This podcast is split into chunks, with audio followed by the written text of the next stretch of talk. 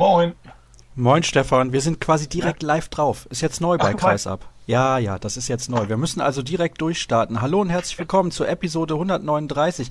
Jetzt habe ich ihn ein bisschen überfallen, er wusste es nicht. Stefan Flom von der Handballwoche ist in der Leitung. Moin Stefan. Hallo Sascha, was tust du mit mir? Ja, ich mache das jetzt einfach mal. Das ist jetzt neu Usus hier bei Kreisab. Das war einfach direkt einsteigen. Wir wollen ja authentisch sein, also wenig Vorgeplänkel und viel ja. Tacheles. Und wir sprechen heute über den Tag des Handballs. Da war nämlich der Kollege Flom vor Ort bei den Länderspielen in Hamburg und wir sprechen darüber, dass zwei Große des internationalen Handballs ihre Nationalmannschaftskarriere beendet haben. Und am Mittwoch gibt es ein relativ wichtiges Spiel in der DKB Handball Bundesliga. Ich weiß nicht, ob du es auf dem Schirm hast, Stefan. Magdeburg gegen Flensburg. Das könnte für das Titelrennen relativ entscheidend sein, aber Gucken wir mal, da kommen wir ja am Ende der Sendung zu. Und dann gibt es noch das Interview der Woche. Wir gehen nochmal in die zweite Handball-Bundesliga. Da gibt es ein sehr, sehr spannendes Aufstiegsrennen. Also der TUS in Lübecke wird es wahrscheinlich schaffen, zurückzukehren in die erste Liga und dahinter Hüttenberg, Bietigheim, Rimpa, auch Friesenheim noch mit Chancen. Darüber spreche ich dann mit dem Torhüter des TV Hüttenberg, mit Matthias Ritschel. Denn Hüttenberg, das ist ja alles andere als ein gemachter Erstligist. Früher jahrelang in der ersten Liga mit dabei gewesen, in den 80ern unter anderem, aber haben nicht die Strukturen, haben nicht die Halle, haben nicht die Möglichkeiten dort, haben einen starken Konkurrenten mit Wetzlar direkt ums Eck. Darüber möchte ich auch mit Matthias Ritschel dann später sprechen. Tag des Handballs, Stefan. Erzähl uns doch ein bisschen was von der Veranstaltung für all diejenigen, die nicht vor Ort gewesen sind. Welchen Eindruck hast du gehabt?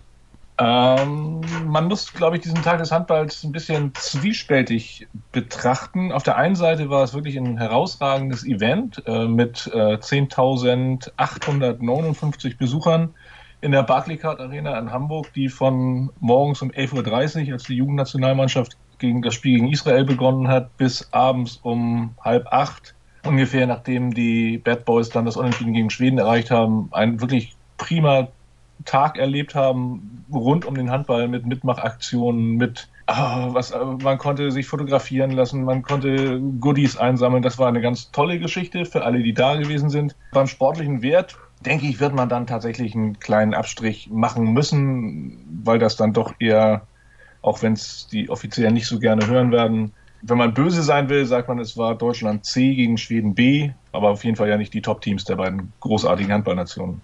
Ja, ist ein bisschen schade, aber auf der anderen Seite glaube ich auch nachvollziehbar, dass die Stars der Mannschaften, die so eine hohe Belastung haben, also beispielsweise die aus Kiel oder von den Rhein-Neckar-Löwen, dass die mal eine Pause bekommen haben. Das fand ich generell richtig. Ist nur ein bisschen blöd, dass es ausgerechnet beim Tag des Handballs passiert ist, wo es natürlich wichtig war, auch diese Gesichter zu präsentieren. Also schön war, das konnte man ja gestern auch bei der Übertragung auf Sky Sport News HD sehen, dass beispielsweise Andreas Wolf und Rune Darmke von Kiel mal kurz rübergefahren sind. Fand ich eine schöne Geste. Die werden ja auch das ein oder andere Autogramm da sicherlich geschrieben haben. Aber generell trotzdem schade, dass man diese Akteure nicht auf der Platte sehen konnte. Genau das ist es. Also Darmke und Wolf standen tatsächlich, die saßen zwei, drei Meter hinter mir, haben dann auch Selfies mit den, mit den Fans gemacht und das war, war wirklich ganz prima.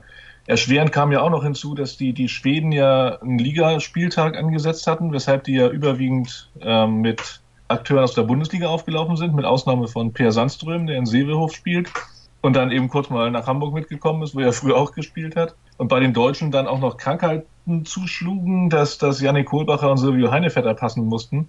Wobei dann im Tor dann Jens Fortmann auf einmal wieder auftauchte. Also es war schon, ja, nicht ganz so schön. Auf der anderen Seite, meine zwölf Jahre alte Tochter, die jetzt auch zum Handball gekommen ist, war völlig geflasht und begeistert von, von diesem Tag. Und damit wird sie nicht alleine gewesen sein. Also das wird fast alle dieser, dieser fast 11.000 Menschen, wird ihnen das so gegangen sein. Brauchen wir sowas jedes Jahr deiner Meinung nach? Denn es geht ja auch darum, den Handball zu präsentieren. Und gerade wenn du sagst, deine Tochter, die hat sich sehr gefreut über diesen Tag, ist das eigentlich genau das Richtige. Also ist zumindest jetzt mein Empfinden, wenn ich dich so sprechen mhm. höre. Ja, auf jeden Fall. Es ist, es ist eine tolle Sache. Ähm, es ist natürlich ein mörderischer organisatorischer Aufwand, der da getrieben werden muss. Von daher weiß ich nicht, ob das nun jedes Jahr stattfinden muss. Ich konnte im Vorfeld bei einem Medientermin, war Bob Hanning auch da, der DHB-Vizepräsident, den habe ich direkt darauf angesprochen. Und er meinte, es wird im Präsidium geprüft und dann wird man irgendwann eine Entscheidung fällen. Aber ich kann mir durchaus vorstellen, eine solche Veranstaltung vielleicht dann 2019 zu wiederholen und dann vielleicht auch in einer anderen Halle, um ein anderes Publikum anzusprechen. Aber generell ist dieses Modell auch Männer und Frauen nacheinander spielen zu lassen. Also mir hat es eigentlich sehr gut gefallen. Ja, das wollte ich nämlich gerade auch fragen. Fand ich eine sehr, sehr gute Idee, weil wir haben im Dezember eine Frauenweltmeisterschaft in Deutschland. Wenige wissen das überhaupt, dass die hier stattfindet. Und ich finde es wichtig, dass man da noch mal ein bisschen Werbung für betreibt. Auf jeden Fall. Das war auch einer der, der Ansätze. Das hatte der Marc Schober, der Generalsekretär des DHB und DHB-Präsident Andreas Michelmann haben das auch ausdrücklich betont, dass dieser Tag des Handballs schon auch deutlich auf die WM hinweisen soll. Und mit es weiß niemand so genau, ist meines, meiner Meinung nach nur, nur teilweise richtig, denn nach meinem Kenntnisstand sind die Kartenverkäufe in Leipzig, wo die deutsche Mannschaft ihre Vorrunde spielen wird, schon herausragend. Und der Endspieltag am 17. Dezember habe ich jetzt mit Mühe und Not noch Karten für meine handballbegeisterte Tochter gekriegt.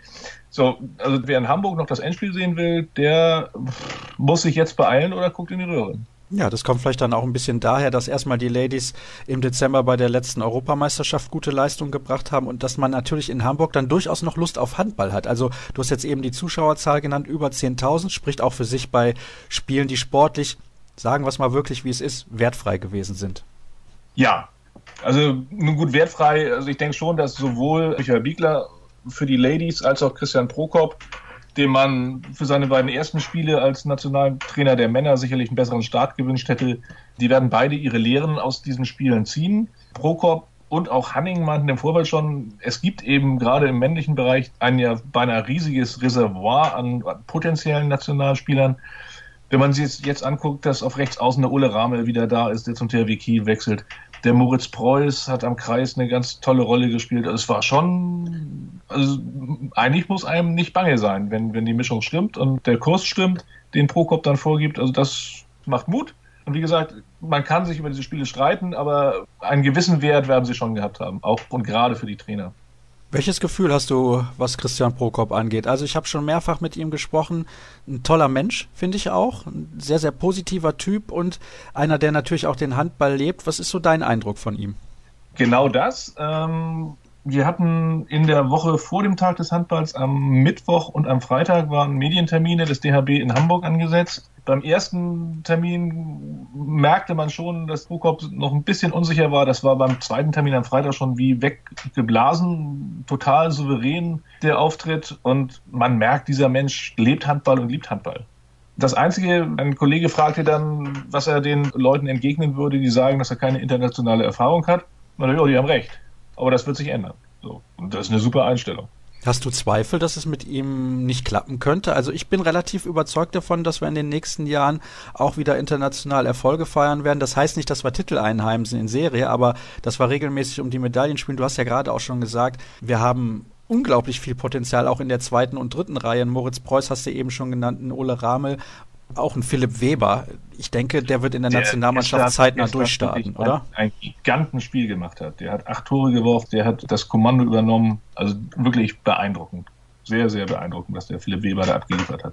Und ja, also du sagst es schon richtig. Wir werden, wir werden in der Spitze mitspielen, aber wir bewegen uns ja in der Sportart, in der Nuancen entscheiden. Man muss sich alleine angucken, wie, wie eng es an der Spitze zugeht, wie viele Nationen da tatsächlich jedes Mal in der Lage sind, ganz oben mitzuspielen und anzugreifen, ob es die Franzosen sind, die Dänen, die Kroaten, die Norweger, die Deutschen, die Spanier. Das ist schon, da kann man nicht, nicht erwarten, dass nun jedes Mal eine Medaille da rauskommt. Was ich ganz interessant fand, war, wenn wir jetzt einmal kurz zu den Ladies rüberschwingen, die ja auch das Spiel gestern gegen die Schwedinnen eigentlich bis weit in die zweite Halbzeit hinein beherrscht haben, 23-17 geführt haben und dann eben leider den Faden verloren haben. Da gab es 90 Sekunden Verschluss die Situation, dass Anne Hubinger hochgestiegen ist, den Ball gegen Innenpfosten wirft und er prallt vom Innenpfosten raus. Geht der Ball rein, werden sie dieses Spiel gewinnen, weil es 90 Sekunden Verschluss war und es wäre eine Zwei-Tore-Führung gewesen, glaube ich. Alle sind super zufrieden, alles ist toll. So, nun springt er raus und die Deutschen verlieren das Spiel noch. Und das ist auch etwas, was im Nachgang dieses Frauenspiels der DHB-Sportdirektor Wolfgang Sommerfeld ansprach, was man eben auch mit den Ladies vorhat, was man neue Strukturen oder was für neue Strukturen man aufbauen will, dass das eben dann nicht von diesem einen Wurf abhängig sein darf, der dann als Erfolg oder Misserfolg gewertet wird, sondern dass man eben auf Dauer den Weg bereitet, der dann ähnlich erfolgreich sein soll wie der der Bad Boys. Nun ist aber die Situation bei den Frauen eine andere, denn es wird sehr stringent hingearbeitet auf dieses Ziel WM 2017 im eigenen Land und danach, befürchte ich, ist Michael Biegler weg. Das kann sein. Er hält sich da ja komplett bedeckt. Er sagt dazu nichts, was ich auch durchaus verstehen kann. Ja, aber auch, ich denke auch, dass es im Frauenbereich auch Trainer gibt, die diese Mannschaft weiterführen können. Und wirklich wichtig sind ja tatsächlich auch Strukturen, dass Strukturen geschaffen werden, dass ob das die Eliteförderung ist, die jetzt auch bei den Frauen durchgreift. Was gerade für die Frauen ja wichtig ist, die, die noch bessere Vereinbarkeit von, von Sport und Beruf oder Studium. Da müssen die Pflöcke eingeschlagen werden. Und wenn da eine, eine Basis gelegt ist, ist natürlich ein Trainer wie Michael Biegler das, das Sahnehäubchen auf, auf dem Kaffee oder auf dem, auf dem Pflaumenkuchen. Aber ich denke, auch da wird sich ein, ein, ein fähiger Coach finden, der die deutschen Frauen dann auch in eine hoffentlich sehr erfolgreiche Zukunft führen wird. Also bist du auch überzeugt davon, dass Michael Biegler nicht über die WM hinaus die Frauen trainieren wird? Kann ich mir Stand jetzt nicht vorstellen. Leipzig? Ja. Gut, dann hätten wir das ja geklärt hier an dieser Stelle. Offizielle Meldung. Michael Biegler übernimmt in Leipzig. Also ich bin sehr gespannt, denn die brauchen ja einen Trainer zur neuen Saison, wie sie das dann in dieser Übergangszeit lösen wollen, denn das wird terminlich schwer, eine Frauennationalmannschaft zu trainieren und einen Männer-Bundesligisten. Aber gut, warten wir mal ab welche Lösung ja, es da am Ende geben wird. Oder hast du eine Idee? Na, also es war schon so, dass Christian Prokop auch bei einem dieser Medientermine in Hamburg, weil es ja doch überraschend kam, dass er es jetzt schon übernimmt, weil es war gut zwei Wochen vorher war schon ein Termin in Hamburg, wo es hieß, dass Alexander Hase und Axel Kromer die Mannschaft trainieren werden, die Co-Trainer, die schon unter Dago Sigurdsson dabei gewesen sind. Und zum Thema Prokop gesagt wurde, wir haben einen Vertrag mit Prokop ab dem 1.7. seitens des DHB. Und dann kam er ja doch wieder und, und das hatte Prokop auch so ein bisschen begründet, da Leipzig ja nun tatsächlich auf der sicheren Seite ist. Also Europapokalambitionen, weiß ich nicht, ob Leipzig die jetzt schon verfolgt oder ob das, ob das, ich habe jetzt die Tabelle auch nicht so im Kopf, ob da noch eine theoretische Chance bestünde. Nach unten sind sie safe, so und dann kann man das jetzt auch über die Bühne bringen, quasi mit, mit Leipzig diese Saison abwickeln und dann neu durchstarten. Ja, die können natürlich Pokalsieger werden, dann sind sie international ja. sowieso mit dabei, aber das ist ein ja. anderes Thema. Ja, jetzt hattest du gerade ja ein bisschen was rund um den Tag des Handballs erzählt. Jetzt haben wir ein bisschen über die Trainerpersonalien gesprochen. Es gab noch eine Pressekonferenz und da wurde Teamsport Deutschland vorgestellt. Der DHB zusammen mit dem DFB, dem DBB, also dem Basketballverband, dem DEB, dem Eishockeyverband und dem DVV, dem Volleyballverband, wollen nun eine gemeinsame Stimme nach außen ja, wie soll ich sagen, präsentieren. Und weißt du genau, was es damit auf sich hat? Denn ich bin mir nicht sicher, welchen Effekt das Ganze haben soll. Das wird sich in der Zukunft weisen. Also ich denke, es ist in erster Linie ein Zusammenschluss. Ich habe dann auch bei der, bei der Vorstellung gefragt, warum zum Beispiel der Deutsche Hockeybund nicht dabei ist, der ja nun auch eine extremst erfolgreiche deutsche Mannschaftssportart ist. Da hieß es dann, dass es erstmal um die Teamsportarten mit einer Profiliga geht die eben bei den genannten Basketballern, Volleyballern, Eishockeyspielern, Handballern, Fußballern oh, ich ja, könnte jetzt, ist. Ich könnte jetzt ketzerisch sagen, da sind wir beim Volleyball aber auch weit von entfernt. Nun gut, ja, gut. Nein, aber es geht schon darum, einen regelmäßigen Austausch auch zwischen diesen Sportarten anzustreben und zu erreichen. Beispielsweise, was, was kann die eine Sportart von der anderen lernen? Wenn jetzt der Basketballpräsident meinte zum Beispiel, Mensch, jetzt die deutschen Handballer haben 2017 die WM der Frauen, 2019 die WM der Männer. Was kann man da mitnehmen? Ein Tag des, des Handballs, warum gibt es sowas im Basketball nicht? Die Volleyballer haben eine ähnlich miserable Fernsehrechte Situation wie die Handballer. Ich denke mal, darum wird es gehen, sich gegenseitig auszutauschen und vielleicht auch gemeinsame Aktionen weiterzustarten. Was auch denkbar ist, ist eine Absprache beispielsweise was Ausrichtung von internationalen Turnieren angeht. Die Eishockey-Leute haben ja auch eine WM jetzt, glaube ich, in diesem Jahr noch, die in Köln und Paris stattfindet. Auch da untereinander vielleicht eine bessere Abstimmung zu finden. Ich finde die grundsätzliche Idee nicht schlecht. Sehr gut ist, dass der Fußball auch dabei ist und nicht diese ganze Geschichte wieder von oben herab betrachtet, sondern sich da wirklich einbringen will, auch mit Know-how. Also das finde ich schon eine schöne Sache. Was am Ende dabei rumkommt, das, das wird sich weisen müssen.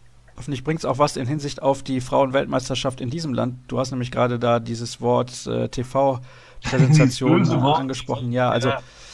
Das ist natürlich noch ein heikles Thema. Konntest du da irgendwas raushören? Gibt es da eventuell eine Lösung? Also ich fand es schon sehr, sehr schade, dass man beispielsweise das Länderspiel der Männermannschaft in Schweden überhaupt nicht gucken konnte. Und auch die Frauenländerspiele waren ja auch nur sehr schwer zu verfolgen. Also Sport Deutschland TV in allen Ehren, das ist eine tolle Sache, denn die machen sehr, sehr viel, auch im Frauenhandball.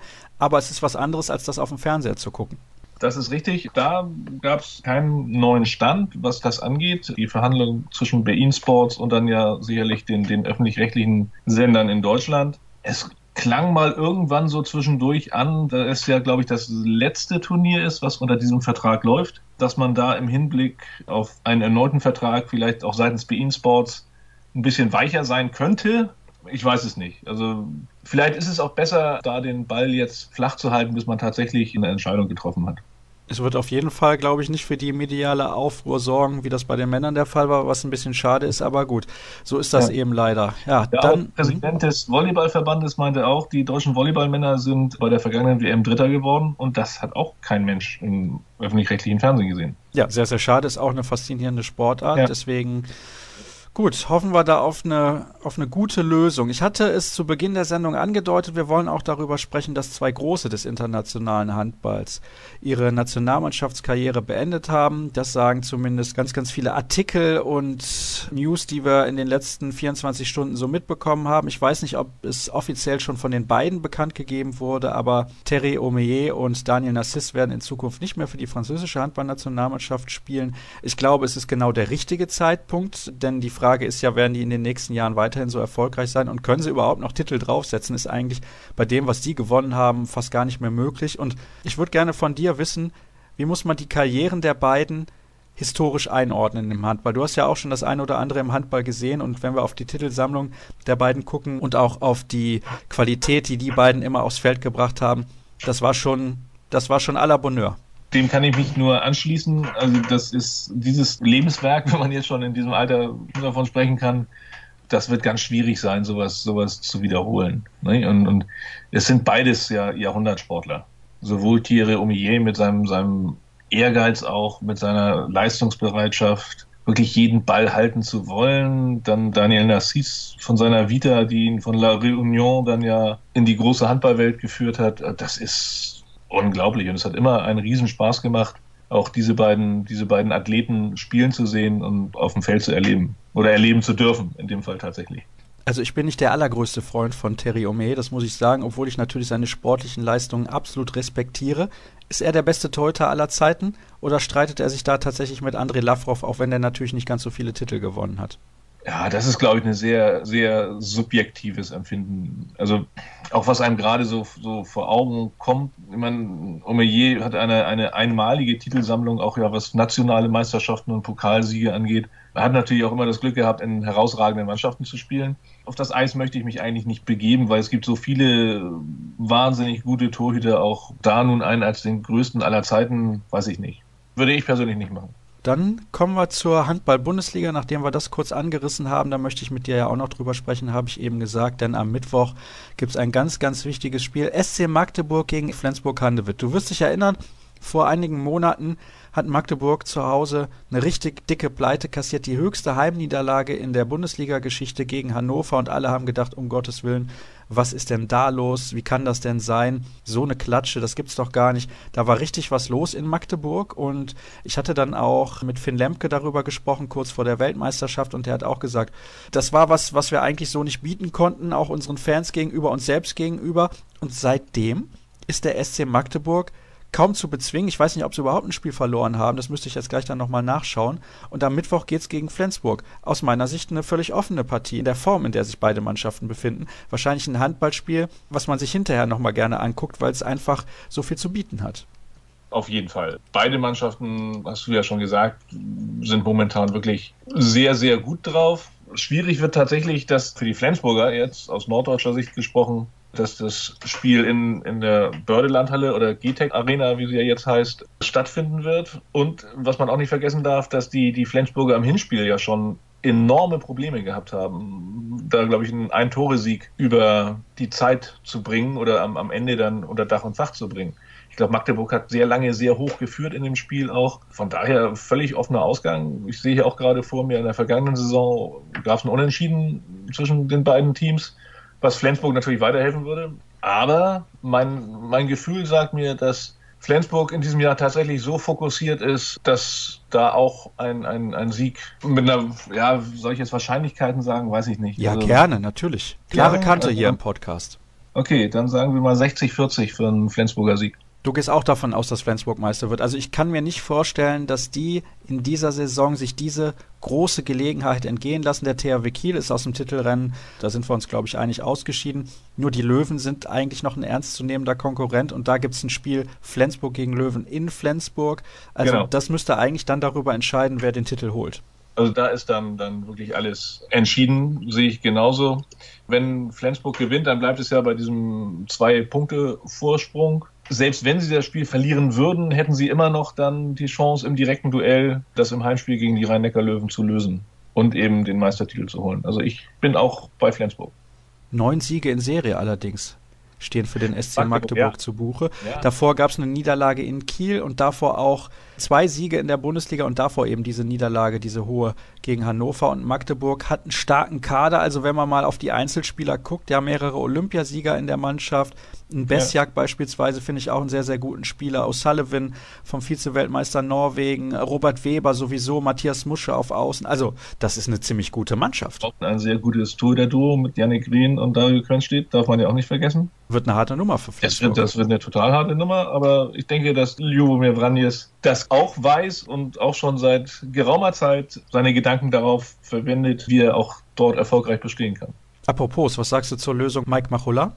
Finde ich gut. Finde ich wirklich gut. Er kennt die Mannschaft, er kennt das Umfeld. Ein logischer Schritt. Ich gehe davon aus, dass Christian Berge der Wunschkandidat gewesen ist. nachdem das nicht funktioniert hat, finde ich es völlig in Ordnung und, und, sehr gut, dass man eben auch auf einen Mike Machulla setzt. Er wird natürlich auch dann in den nächsten Jahren an Erfolgen gemessen werden ne? und, und, und, dann eben auch, ja, es ist so schön, den Gesetzen des Marktes gehören müssen. Das ist natürlich jetzt für ihn ein bisschen ärgerlich, dass Flensburg da in den letzten Jahren einen Titel nach dem anderen abgeräumt hat und vor allem auch die ganz großen. Also vor ein paar Jahren Europapokalsieger der Pokalsieger geworden, dürfen wir nicht unterschlagen. Champions League gewonnen, DHB-Pokal ja. gewonnen, jetzt dieses Jahr vielleicht die Meisterschaft. Sind große Fußstapfen, aber ich glaube, die wissen in Flensburg ganz realistisch einzuschätzen, wie es sportlich um die Mannschaft bestellt ist. Stefan, ich danke dir recht herzlich. War ein sehr äh, ausführliches Gespräch. Ich vergessen, wir haben ja am ja. Mittwoch noch ein anderes wichtiges Spiel. Ne? Oh, da nicht muss ich aber gerade mal schauen. Moment, Moment, nicht, dass ich das vergesse. Habe ich das jetzt unterschlagen? Ist das schon Champions League? Ja, tatsächlich. Ja, natürlich. Es geht ja hier schneller als das Brezelbacken. Ja. Ich habe nämlich nur gerade geguckt, wann finden die nächsten Spiele in der DKB Handball Bundesliga statt. Habe gesehen, ja, das ist ja ein absoluter Knaller. Magdeburg gegen Flensburg. Aber natürlich, weil nächste Woche werde ich mich dann aufmachen nach Mannheim und dort das Rückspiel sehen, denn äh, tatsächlich, das ist auch ein absoluter Kracher. Ja, da sprechen wir auch kurz drüber, da will ich dich ja nicht verabschieden, ja. um Gottes Willen. Das ist schade natürlich, dass zwei deutsche Mannschaften gegeneinander spielen. Ich sehe die Löwen leicht favorisiert. Ich auch weil die Ausschläge bei den Kielern tatsächlich zu groß sind. Sie haben immer noch die Qualität, tatsächlich, glaube ich, in zwei Spielen jede Mannschaft schlagen zu können und jede Mannschaft aus dem, aus dem Wettbewerb werfen zu können. Aber es wird schwierig werden. Die Frage ist jetzt natürlich auch, wenn man sich die letzten Auftritte beider Mannschaften in der Champions League angeguckt hat, die ja, sagen wir mal so, eher uninspiriert gewesen sind, welche Rolle die Champions League in der Planung der Trainer dann noch spielt. Ich meine, Kiel hat den DAB-Pokal noch und die Champions League. Die Löwen haben im Grunde mehr alle drei Wettbewerbe noch. Und dann ist die Frage, wie viel wird tatsächlich investiert. Aber ich sehe die Löwen auch im Vorteil. Die Löwen haben allerdings zuletzt defensiv nicht überzeugt. Eigentlich das Prunkstück dieser Mannschaft.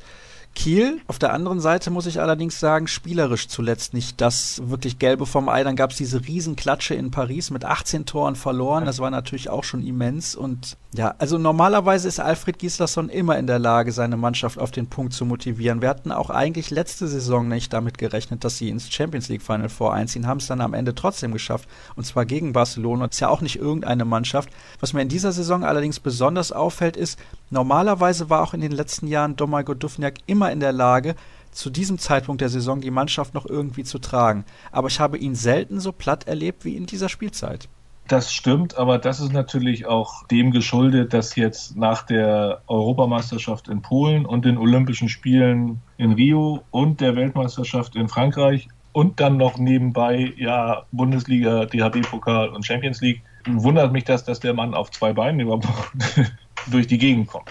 Da sind wir ganz schnell wieder beim Thema Belastung, aber da muss man ja auch nicht weiter großartig drauf eingehen jetzt. Ich habe für mich im stillen Kämmerlein mal gerechnet und da ja die beiden Deutschen, die dann, wenn Löwen Kiel und Flensburg, wenn Flensburg sich gegen Brest durchsetzt, gegen die Gruppensieger spielen werden, also gegen Vardar Skopje und gegen Barcelona, dass es durchaus sein kann, dass wir erstmals ein Champions League Final Four ohne deutsche Beteiligung erleben werden, was sehr traurig wäre. Aber ich fände es aber Seite, nicht schlimm. Also ein bisschen Vielfalt ist auch nicht schlecht. Natürlich, natürlich. Und auf der anderen Seite, aber dieses Fass wollen wir jetzt nicht aufmachen, aber ich gehe eigentlich davon aus, dass wir im EHF-Pokal ein Turnier mit vier deutschen Mannschaften erleben werden. Ja, da haben wir zuletzt schon drüber gesprochen. Also Göppingen wird ja Gastgeber dieses Final Fours sein. Ja. Dann haben wir noch Magdeburg, Melsung und hilf mir auf die Sprünge, die vierte Mannschaft.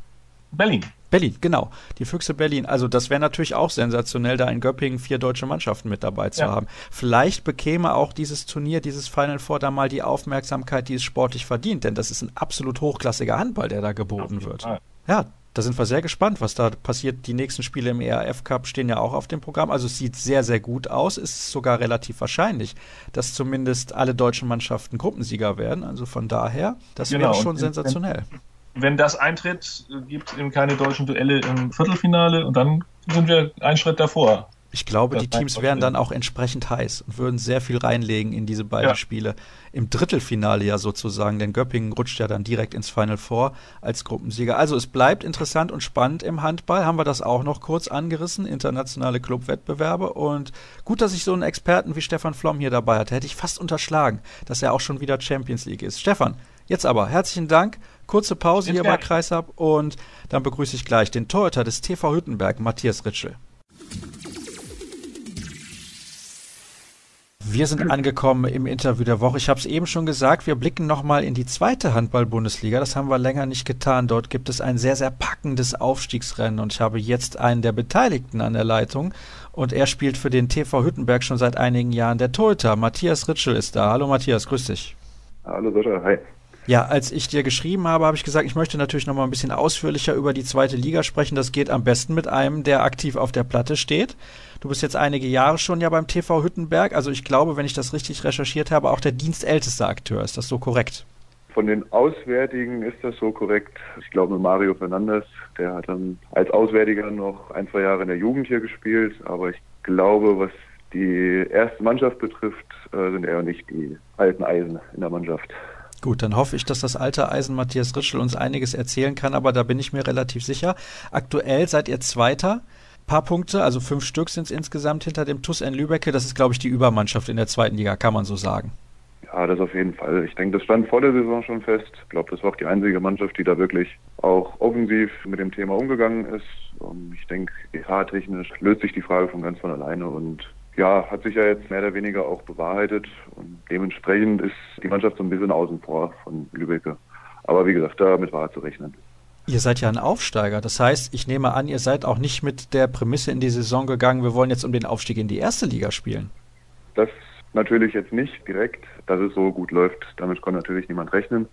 Wir haben uns mannschaftsintern und auch extern andere Ziele gesetzt, selbstverständlich, wie es als Aufsteiger, denke ich, auch üblich ist. Und die Ziele, die haben wir jetzt unabhängig von irgendwelchen Platzierungen, die haben wir teilweise erfüllt, übererfüllt natürlich auch. Da ging es, wie gesagt, nicht immer nur um eine Platzierung oder eine feste Punktvorgabe oder dass man nichts mit dem Abstieg zu tun haben möchte. Da ging es halt auch um die persönliche Weiterentwicklung, mannschaftliche Weiterentwicklung und ich denke, da haben wir uns viele Ziele, die wir uns gesteckt haben, auch, auch erreicht. Ja. Wenn man jetzt aber nach gut zwei Dritteln der Saison da oben steht, möchte man doch auch aufsteigen, oder nicht? Gut, wer das nicht möchte, ich glaube, der spielt dann auch den falschen Sport. Natürlich, also wäre ja Quatsch, wenn wir jetzt sagen würden, nee, wir wollen da nicht hoch. Ähm, ich denke, die Saison, es sind noch ein paar Spieltage, ich glaube zwölf. Ähm, das wird noch ein hartes Brot. Sollte es nicht klappen, wäre das natürlich auch kein Beinbruch für uns. Aber ja, jetzt stehen wir da oben. Jetzt wollen wir natürlich auch alles dran setzen, dass wir das kleine Wunder vielleicht auch schaffen. Du hast da ein passendes Wort, glaube ich, gerade in den Mund genommen. Es wäre tatsächlich ein Wunder, wenn ihr als Aufsteiger dann direkt in die erste Liga gehen würdet. Die Konkurrenz schläft allerdings auch nicht. Es gibt ein paar Mannschaften, die sehr nah beieinander liegen. Da hätten wir noch Bietigheim, Rimpa, Friesenheim, auch Bad Schwarta. Also man kann das runterbrechen bis Nordhorn-Lingen oder vielleicht sogar bis Eisenach. Warum ist denn deiner Meinung nach die zweite Liga so ausgeglichen? Und ist sie das tatsächlich oder ist es vielleicht sogar ein Schneckenrennen? Kann man es auch so bezeichnen, wenn man es irgendwie ein bisschen negativer betrachten möchte? Also ich denke, Grund dafür ist natürlich, dass es eine unfassbar große Ausgeglichenheit gibt in dieser Liga. Natürlich auch mit unterschiedlichsten Strukturen in den Vereinen. Die einen arbeiten ein bisschen professioneller als die anderen, andere haben wieder mehr Profis in der Mannschaft. Ich sag mal, wie wir, gibt es dann auf der anderen, auf der Rückseite der Medaille vielleicht wieder Mannschaften. Da gibt es ein, zwei Profis, der Rest ist entweder im Studium tätig oder, oder arbeitet auch ganz normal seine 40-Stunden-Woche. Es ist Grund dafür sind, gibt viele unterschiedliche. Also bei uns ist jetzt vielleicht der Vorteil, dass wir, oder die anderen drei Aufsteiger auch, haben sich jetzt auch nicht wirklich schlecht geschlagen. Da kommt man natürlich mit einem Erfolgserlebnis in die neue Liga, hat da natürlich erstmal nichts zu verlieren. Ja, dann spielt man vielleicht eine gute Hinrunde und dann läuft das einfach. Bei anderen Vereinen, das musste ich jetzt feststellen beim TV Württemberg, liegt es vielleicht daran, dass diese mannschaftliche Kontinuität vielleicht nicht gegeben ist. Dass regelmäßig vor der Saison sechs, sieben, acht Leute ausgetauscht werden, aus welchen Gründen auch immer. Und da spielen so viele Faktoren rein, die jetzt letztendlich dazu geführt haben, dass die Liga so ausgeglichen ist. Wer sind denn aus deiner Sicht die härtesten Konkurrenten, wenn es darum geht, aufzusteigen? Ihr habt ja alle Gegner schon mal gespielt. Also welche Mannschaft schätzt du am stärksten ein, was eure Verfolger angeht? Ach, das ist eigentlich schwierig zu sagen. Ähm, kann man überhaupt nicht einschätzen, weil ähm, die Mannschaften, die liegen alle so nah beieinander. Ist ganz viel von der Tagesform abhängig. Und dann kommt natürlich noch die Situation, wie du es vorhin gesagt hast, du hast jetzt sechs, sieben Vereine aufgezählt. Ja, die spielen jetzt alle um Aufstieg, aber man darf auch nicht vergessen, es gibt halt auch zehn, zwölf Mannschaften, die noch gegen den Abstieg spielen und da wird halt auch aufgrund der Ausgeglichenheit in der Liga wird halt auch jedes Auswärtsspiel unfassbar schwierig und da kann man jetzt auch gar nicht sagen, okay, Rimper Bietigheim sind jetzt die ärgsten Verfolger, weil die zwei und vier Punkte hinter uns liegen. Kann man so gar nicht sagen. Wie gesagt, da verletzt sich mal ein Spieler oder zwei. Und dann sieht das in zwei Wochen vielleicht schon wieder ganz anders aus. Und da kann ich mich jetzt auch nicht irgendwie auf eine Reihenfolge festlegen, wer da jetzt der bessere oder der, der am stärksten einzuschätzende Verfolger ist. Ich habe es im ersten Teil unserer Sendung ganz am Anfang gesagt, wir wollen natürlich auch ein bisschen schauen auf die Strukturen. Der TV Hüttenberg ist ein Traditionsverein, hat viele, viele Jahre in der ersten Bundesliga gespielt. Vor gut 20 Jahren war das zumindest so dass der TV Hüttenberg auch ewig in der zweiten Liga etabliert war. Dann ging es irgendwann runter, dann ist der Verein wieder hochgekommen und Ihr seid vor ein paar Jahren mit Jan Gore, der jetzt in Coburg Trainer ist, in die erste Liga aufgestiegen, dann abgestiegen und dann ging es sogar wieder runter in die dritte Liga. Was war denn der Grund dafür, dass der Verein zumindest sportlich damals ein bisschen zusammengebrochen ist? Ja, das hat auch viele Gründe gehabt. Sei es gut, wir hatten einen Trainerwechsel, wir hatten vorher eine eingeschworene Mannschaft. Da dauert es natürlich immer, dass sich die Mannschaft, die natürlich dann Erfolg gewohnt war, wieder mit einem neuen Trainer akklimatisiert. Das hat immer so einen kleinen Reifeprozess benötigt. Dann hatten wir nach dem Abstieg hatten wir wirklich zwei, drei ganz blöde Jahre, was die Verletzungssituation betrifft. Hatten eine relativ hohe Fluktuation, was ich vorhin angesprochen habe, dass da halt teilweise wirklich pro Saison sieben, acht Spieler gekommen und gegangen sind. Das macht natürlich auch jedem neuen Trainer unfassbar schwierig. Und ja, eins führt zum anderen. Ich glaube, in der Abstiegssaison hatten wir sieben oder acht Spiele, die wir dann mit einem Tor verloren haben. Und ja, dann kommt das einfach so. Es passiert, ist unglücklich, aber gut, ich denke, wir hatten dann den Glücksgriff mit dem Adli, mit dem Trainer, und der hat uns da wieder wirklich ja, aus diesem Tief rausgeholt. Hatten dann eine super Saison in der dritten Liga und hatten jetzt auch mit ihm seitdem wirklich eine relativ große Konstanz, was unseren Kader betrifft. Spielen jetzt eigentlich mit unserem Abstiegskader. Ich glaube, den haben wir nicht sonderlich groß verändert. Natürlich punktuell ein bisschen optimiert, aber im Grunde genommen steht das Grundgerüst noch von unserer Abstiegsmannschaft. Und ja, also ich denke, da hat, da hat die auf jeden Fall seine Finger mit im Spiel gehabt, dass wieder so bergauf gegangen ist jetzt.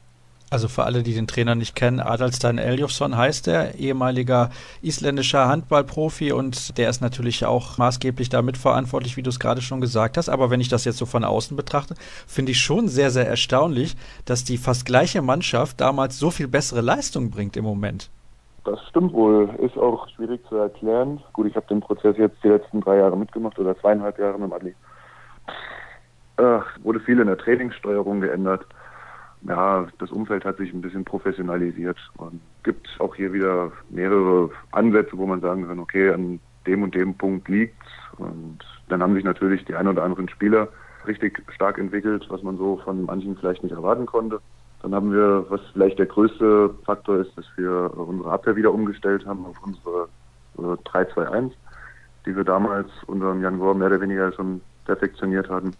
Ja, ich denke, das sind so die Punkte, wo man sagen kann, hier, das ist die Ursache dafür, dass es jetzt wieder so bergauf gegangen ist. Schauen wir noch ein bisschen mehr auf die Strukturen. Gerade hast du schon angesprochen, dass es ein bisschen professioneller geworden ist, das Umfeld in Hüttenberg. Hüttenberg ist eine Stadt mit 10.000 Einwohnern, bildet ein Städtedreieck mit Wetzlar und Gießen. Gut, bildet auch ein Städtedreieck mit Paris und Rom, aber es ist natürlich so, ihr habt da in der Gegend auch sehr, sehr viel Konkurrenz, eben mit der HSG Wetzlar, die euch dann vielleicht auch mal den einen oder anderen Spieler irgendwie abluchsen könnte, weil sie sehen, okay, da ums Eck, da gibt es einen guten Akteur, der könnte uns auch weiterbringen. Wie schwer ist es aus deiner Sicht, Top-Handball in Hüttenberg überhaupt dauerhaft zu etablieren? Und ich spreche jetzt nicht von der ersten Handball-Bundesliga, sondern dass man sagt, okay, man ist immer solide mit dabei unter den ersten zehn der zweiten Liga, denn das wäre für so einen Standort aus meiner Sicht zumindest auch ein riesiger Erfolg.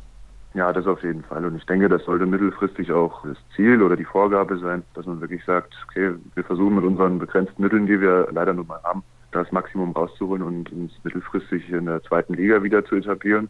Und was du angesprochen hast, zwecks Konkurrenz mit Wetzlar, ich denke, das ruht auf Gegenseitigkeit. Ich sag mal, wir waren jetzt auch die letzten Jahre des Öfteren schon Nutznießer von der Personalsituation in Wetzlar. Ich spreche da jetzt mal vom Tim Schneider und Sebastian Weber. Jetzt kommt der Tobi Hahn nächstes Jahr zu uns. Klar hatten wir dann auch mit unserem Abstieg aus der ersten Liga, haben wir dann beispielsweise, oder in der ersten Zweitligasaison nach dem Abstieg, dann danach der Florian Laut nach Wetzlar gegangen. Also das ist so ein Geben und Nehmen, da möchte ich jetzt nicht irgendwie das, das so negativ darstellen. Aber wir haben halt auch das Problem, wir haben hier relativ viele Oberligamannschaften in direkter Umgebung. Und da ist das natürlich auch ein Kampf um Zuschauer, um Sponsoren. Und ja, da sollte man, wie gesagt, vielleicht ja, nicht unbedingt kleine Brötchen backen, weil zweite Liga ist für einen Verein wie in TV Hüttenberg, denke ich, mittlerweile wirklich schon das Optimum, was da rauszuholen ist. Ich kann mich jetzt nicht mehr dran erinnern, aber in welcher Halle habt ihr vor ein paar Jahren in der DKB Handball Bundesliga gespielt? Denn aktuell die Halle, die ihr zur Verfügung habt, also die Sporthalle Hüttenberg, die fast 1600 Plätze bzw. Zuschauer, das ist ja keine Halle, die in der Bundesliga noch genehmigt werden würde. Ja, genau. Wir hatten damals hatten wir noch diese Ausnahmegenehmigung erhalten von der HBL. Da durften wir dann, glaube ich, ich glaube mit Ausnahme von vier Spielen, ich sag mal gegen die Anführungszeichen großen Gegner oder unser Derby gegen Wetzlar, das haben wir dann in der Gießener Ostteile ausgetragen. Da waren dann, glaube ich, auch dreieinhalb, viertausend Zuschauer da. Und die restlichen ja, 30 Spiele müssten es dann entsprechend gewesen sein, haben wir dann auch entsprechend in der Hüttenberger Sporthalle ausgetragen. Aber das wäre dann nächstes Jahr, sollte es tatsächlich zum Aufstieg kommen, wäre es dann wohl offensichtlich nicht mehr möglich. Und dann heißt wieder wahrscheinlich nach Gießen ausweichen. Ist das was, wo du dich als Spieler dann mit engagieren kannst, weil du diesen Heimvorteil halt auch nicht mehr so hast? Ich denke, der spielt da durchaus auch eine Rolle. Gut, ob das dann tatsächlich wieder auf Gießen hinausläuft, weil ich weiß auch nicht, wie da die Regularien sind, ob die Halle beispielsweise wieder den Regularien der HBL entspricht. Ich weiß, dass schon Anfragen gelaufen sind, auch mit der Wetzlarer Ritter Arena wohl. Gut, ich denke mal, wenn man da seine Zuschauer im Rücken hat, dann ist das eher zweitrangig, in welcher Halle das stattfindet wenn da eine gute Stimmung gemacht wird, wo das Publikum versucht, einen voranzupeitschen, dann ist das, glaube ich, wirklich nicht so schwerwiegend, dass man da nicht in seinem Anführungszeichen gewohnten Umfeld dann spielt. Ich bin auf jeden Fall sehr, sehr gespannt, denn ich glaube, wenn ich mir auch so den Spielplan anschaue, du hast es ja auch eben gesagt, diese Ausgeglichenheit, es läuft schon irgendwie darauf hinaus, dass er nächstes Jahr in der ersten Liga spielt. Hatten wir, glaube ich, auch noch nicht in der Historie der DKB Handball Bundesliga, dass zwei Mannschaften in der gleichen Halle gespielt haben. Also da müssen wir auf jeden Fall mal abwarten. Ich möchte auch noch was fragen, auch zum Trainingsaufwand, den ihr betreibt da in der zweiten Liga. Denn viele denken immer, ah, in der zweiten Liga, da wird sicher weniger trainiert und das ist nicht ganz so professionell. Wie sieht es denn bei euch genau da aus? Also wie oft trainiert er und wie viele Profis habt ihr? Du hast eben schon gesagt, bei euch geht es sicherlich professioneller zu, als das bei anderen Zweitligisten der Fall ist. Ja, ich muss dazu sagen, ich glaube, seit unserem Abstieg schon oder seit der Erstliga-Zugehörigkeit hat sich von den Trainingsumfängen an sich relativ wenig geändert. Also wir hatten damals wie heute sieben Trainingseinheiten die Woche, zweimal vormittags, fünfmal abends und ich denke, das nimmt sich dann zu einem Erstligist noch nicht sonderlich viel. Das Einzige ist wahrscheinlich, dass die Entlohnung halt entsprechend nicht die gleiche ist, ja klar. Aber der Umfang, Trainingsumfang und Aufwand ist schon ja, erstligawürdig. Und ich denke, das ist bei vielen Zweitligisten der Fall. Man hört das ja auch, ich sag mal, man steht ja auch mit anderen Vereinen oder äh, Spielern in Kontakt. Da weiß man ja, die haben, sag mal, zu 90 Prozent den gleichen Aufwand. Dass da von Montag bis Freitag durchgängig durchtrainiert wird, das ist, denke ich, klar. Wie gesagt, die meisten, je nachdem, wie viele Spieler da zur Verfügung stehen, werden dann vormittags halt auch Halleneinheiten noch wahrgenommen. Ansonsten ist das in der Regel, äh, werden vormittags dann die Krafteinheiten gemacht und abends steht dann Spielerische auf dem Programm. Das heißt, für euch ist eigentlich kaum möglich, nebenbei noch was zu machen, also sprich Studium oder vielleicht sogar noch ein bisschen mehr. Das wird dann in der Tat spielerspezifisch geregelt. Wir haben natürlich auch Mannschaftskollegen, die haben eine normale 40-Stunden-Woche. Die sitzen von morgens bis abends im Büro, kommen dann abends ins Training, Wochenende Spiel und ja, dann freuen sie sich auf ihren Sonntag. Bei den Studenten ist das wieder, muss man das differenzierter betrachten. Da gibt es natürlich welche, die haben dann ihre Pflichtveranstaltung. Die können dann vielleicht mal vormittags auch nicht. Ja, klingt jetzt ein bisschen banal, aber da muss der Trainer nehmen, was er hat und oder damit arbeiten, was ihm zur Verfügung gestellt wird. Aber ich denke, das haben wir jetzt ja, die letzten ein, zwei Jahre doch relativ optimal versucht umzusetzen. Der Blick auf die Tabelle reicht dafür eigentlich aus. Aktuell 38 zu 14 Punkte, jeweils zwei Punkte dahinter. Bietigheim, Rimpa und Friesenheim, dahinter Bad Schwartau. Und Eisenach lauert auch noch so ein klein wenig was den Aufstieg in die erste Handball-Bundesliga angeht. Also interessante Einblicke, wie ich finde, und ich bin schon sehr gespannt. Nächstes Jahr vielleicht wieder ein hessisches Derby mehr in der DKB Handball-Bundesliga. Wäre auf jeden Fall wünschenswert. Matthias, ich danke dir für das Gespräch und ich denke, wir sehen uns dann nächstes Jahr in der ersten Handball-Bundesliga. Wäre auf jeden Fall sehr, sehr schön. Das soll es gewesen sein mit der heutigen Ausgabe von Kreisab. Ihr wisst, wie immer, alle Informationen bei Social Media unter facebook.com slash kreisab oder bei Twitter at kreisab.de und in einer Woche hören wir uns an gleicher Stelle wieder. Bis dann.